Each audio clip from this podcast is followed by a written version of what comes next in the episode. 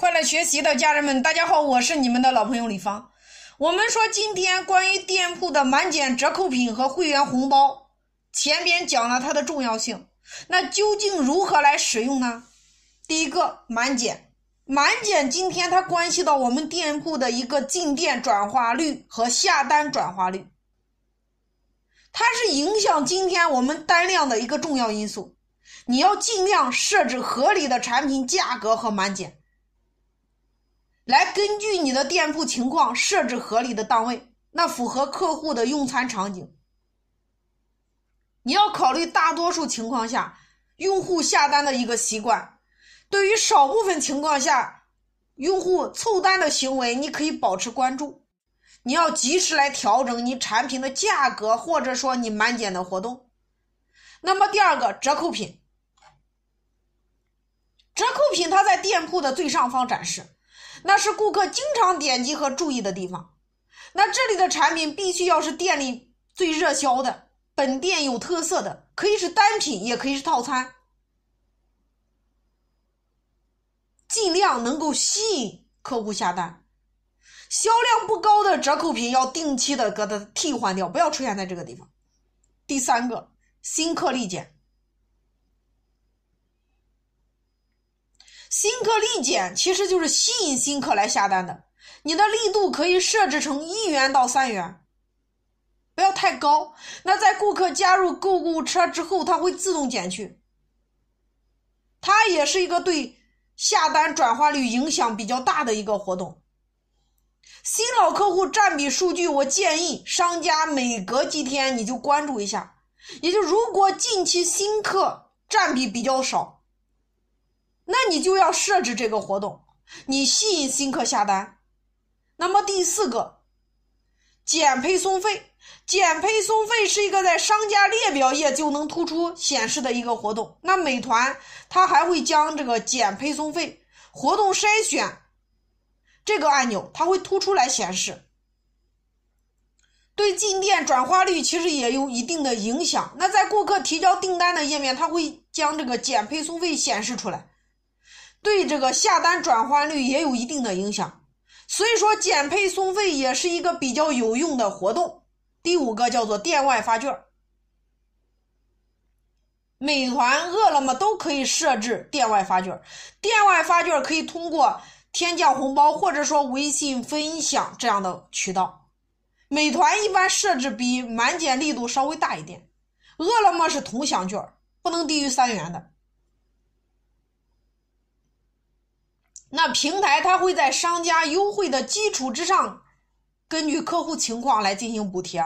那么第六个，进店领红包，找出不同层次的商家。我前边有说过，月销比如说五百以下的，或者说一千以上的这个商家，你来进行对比，对这个商圈的同行，你要有一个大致的了解，了解他们的活动销量。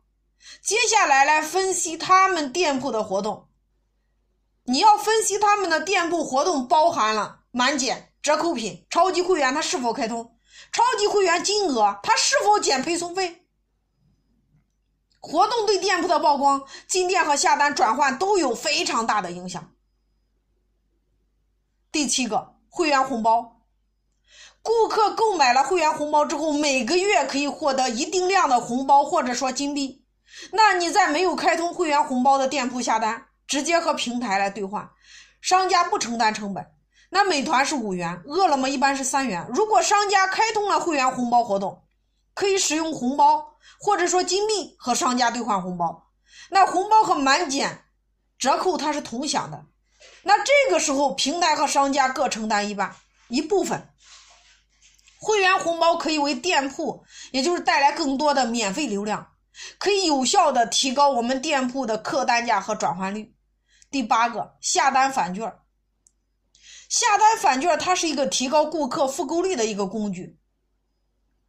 一般建议是零元返。如果你的目的是销量，那你就把它优惠做足，门槛降低。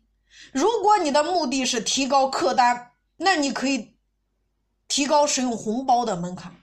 第九个，满赠。美团和饿了么都会有一定金额赠送产品的活动，在一定程度上可以提高单价。但是它更主要的是给高客单价顾客一个优惠活动。那么第十个，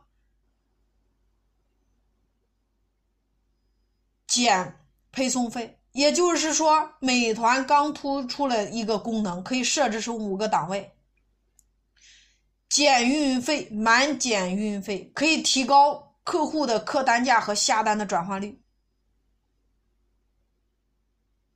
它这个功能其实主要是给高客单价的客户优惠的一个活动，因为你减运费啊，你肯定是客单价还是可以的，你才能减。那么第十一个精准营销，在这里精准营销指的是商家需要每天手动发送的券儿。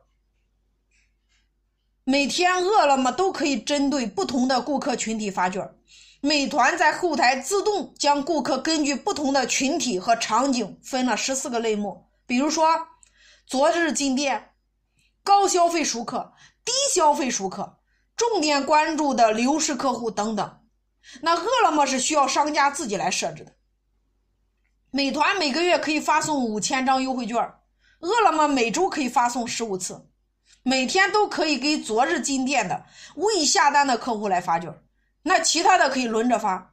发券给顾客的话，顾客顾客的这个 APP 它会接到提示，可以有效的提高店铺的曝光和进店率。